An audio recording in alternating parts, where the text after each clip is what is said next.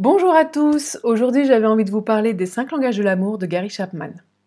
Mais avant ça, euh, je voudrais simplement vous rappeler de vous abonner à la chaîne et aussi euh, d'activer la cloche. Lorsque vous faites ça, ça aide euh, ma chaîne à remonter dans l'algorithme de YouTube. Ma chaîne gagne en visibilité et mes vidéos peuvent aider plus de gens. Gary Chapman a défini, on va dire, cinq langages principaux pour exprimer et recevoir de l'amour. Le premier langage, c'est les moments de qualité. C'est simplement passer un moment euh, privilégié avec soi ou avec d'autres personnes. Alors pour moi, ça implique de peut-être d'être loin des écrans, sauf euh, si le moment privilégié c'est de regarder un film qu'on a choisi ensemble.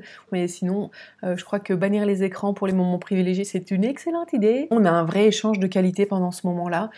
Alors, c'est pas obligé que ça dure des heures, toute une journée. Si c'est ce que vous avez décidé ensemble, c'est tant mieux. Mais parfois, ça peut être simplement 5-10 minutes, un quart d'heure, euh, de prendre vraiment un moment privilégié de qualité avec l'autre ou avec soi-même pour montrer qu'on aime l'autre, aussi qu'on s'aime soi, ou pour recevoir de l'amour. Le deuxième langage, euh, c'est les paroles valorisantes ou les mots d'encouragement. Donc typiquement, c'est faire un compliment à l'autre ou se faire un compliment à soi-même, se féliciter ou féliciter l'autre d'un de ses accomplissements. Euh, ça va être aussi bah, encourager l'autre quand euh, il vit un moment peut-être difficile. Prendre la parole alors que l'autre a besoin d'être écouté, ça peut être gênant. Mais une fois que vous avez bien écouté l'autre, lui donner des paroles d'encouragement, c'est aussi une, façon de montrer son amour. Le troisième langage, c'est un langage qu'on connaît déjà très bien, c'est de faire des cadeaux ou recevoir des cadeaux. Donc là, vraiment, on est sur euh, offrir un objet. Pas forcément besoin d'attendre que ce soit l'anniversaire ou Noël ou je sais pas quoi. Euh, toutes les occasions sont bonnes. Euh, après, il n'y a pas de petits cadeaux ou de trop grands cadeaux non plus. Le quatrième langage, c'est rendre des services. Il s'agit essentiellement de proposer son aide, euh, montrer à la personne comment faire des choses aussi, ou parfois faire à la place d'eux. Quand on vit en couple, que l'autre est débordé, pourquoi pas lui faire quelques tâches ménagères pour le soulager. Tout ça, bien sûr, en concertation. Attention au triangle de Karpman. Je vous mets un lien ici ou là par là, euh, vers une vidéo que j'ai fait à ce sujet. Et le cinquième langage, c'est le toucher. Ça va être euh, prendre l'autre dans ses bras, le caresser, euh, lui faire des massages, faire l'amour, etc., etc. Donc là, on parle vraiment de toucher physique et pas émotionnel. Comment utiliser ces cinq langages? Maintenant, ce que vous pouvez faire, c'est vous interroger, observer dans vos relations quel langage vous utilisez le plus pour témoigner de votre amour aux autres. On n'a pas un seul langage, on en a plusieurs. Essayez de les classer euh, par ordre d'importance, ce qui revient le plus souvent en termes de fréquence. Vous vous faites une petite feuille, vous faites le top 5 pour témoigner de votre amour aux autres.